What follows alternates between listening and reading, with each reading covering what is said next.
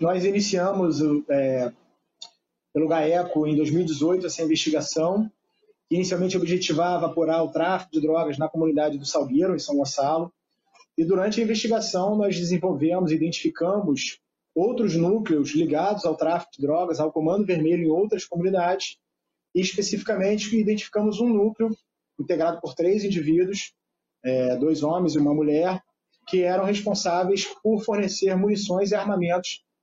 é, para o Comando Vermelho atuarem nessas comunidades. Essa investigação se desenvolveu e agora, em dezembro do ano passado, nós oferecemos denúncia, na verdade, contra 21 indivíduos, pedimos a prisão de todos eles. Na última segunda-feira, um casal, que era um desses é, é, elementos, eram indivíduos ligados a esse núcleo que faziam a, a, o fornecimento de munições, foi preso, foi capturado em Goiás, a partir da nossa diligência de busca, é, do cumprimento do mandado de prisão deles, transportando mais de 10 mil munições só de fuzil. E aí, na data de ontem, nós conseguimos também, em poder dos mandados de busca e apreensão, realizar em conjunto com a Polícia Civil essa busca na residência deles, onde encontramos um verdadeiro arsenal. Foram mais de 20, 27 fuzis da marca Taurus, mas do modelo de plataforma M16, calibre 556, mais diversas pistolas e considerando que ele já trazia para cá diversas munições, nós entendemos que a operação foi bastante exitosa nesse sentido de impedir que essas armas chegassem em comunidades e até para evitar confrontos nas comunidades com policiais e, e que gerasse efeitos colaterais nessas comunidades. O objetivo inicial era apurar uma investigação normal de tráfico e a gente estava apurando. Foi um encontro fortuito a gente identificar esses elementos o, um dos elementos, ele era é, registrado como colecionador e atirador esportivo,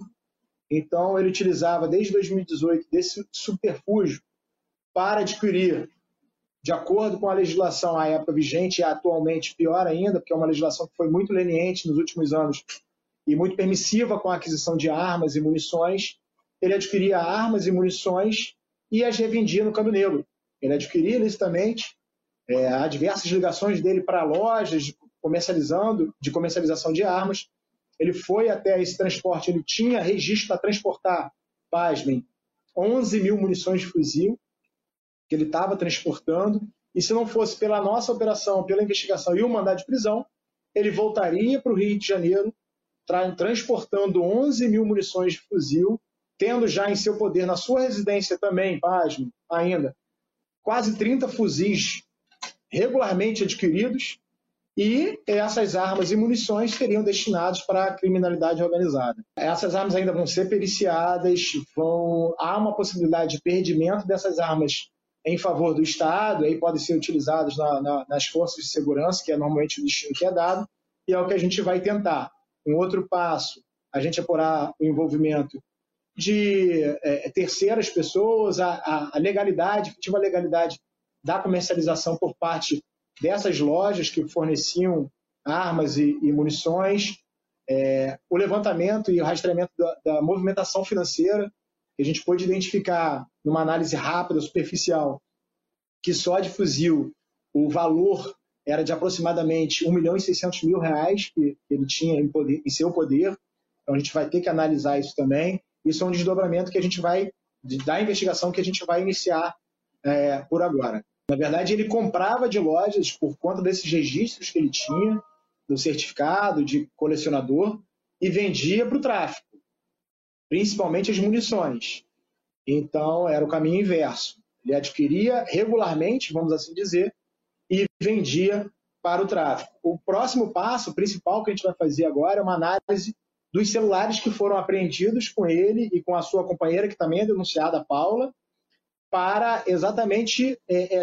a gente se debruçar sobre é, é, o entorno dessa negociação, o caminho do dinheiro, o caminho dessas armas, se eram realmente, se ele é, negociava somente com o Comando Vermelho, se tinha outras facções, inclusive paramilitares que também adquiria armas através deles. O inquérito é, foi tramitou à época pela DECODE, que hoje é a atual DRE,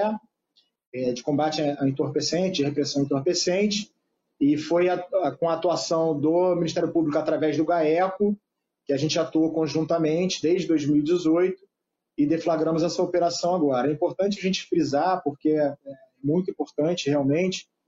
que as mudanças de 2019 para cá na legislação, principalmente em decretos, que trouxeram é, é, grandes possibilidades de aquisições de armas e munições, não vieram acompanhadas de, de fiscalização da destinação dessa munição, dessa arma. Nós temos a possibilidade de um indivíduo aqui que tinha 30 fuzis dentro da casa, de uma casa, ali no Grajaú, um arsenal, e trazia, transportava, teoricamente com respaldo em lei, 11 mil munições. Isso a gente tem que chamar a atenção e repensar para ontem, urgentemente, essa legislação. Os decretos já são objeto de ações de, de controle de constitucionalidade que estão é, é, para serem pautados no STF, porque a gente pode identificar, e aqui a gente trouxe um caso concreto, que pessoa, uma pessoa comprando armas e munições regularmente encaminhava, vendia munições principalmente para facções criminosas, organizações criminosas. A gente teve contratempo por conta da pandemia, bastante contratempo, e, e acabou que, na verdade, a operação que a gente fez ontem, a gente não era um, a gente não estava previsto para fazer, mas com a prisão do casal lá em Goiás, a gente resolveu antecipar agora, porque seria em fevereiro, para o cumprimento, até com receio de que comparsas retirassem esse material, essas armas lá da residência. Então a gente acelerou é, agora para poder cumprir esse, essa busca e apreensão lá e que foi exitosa.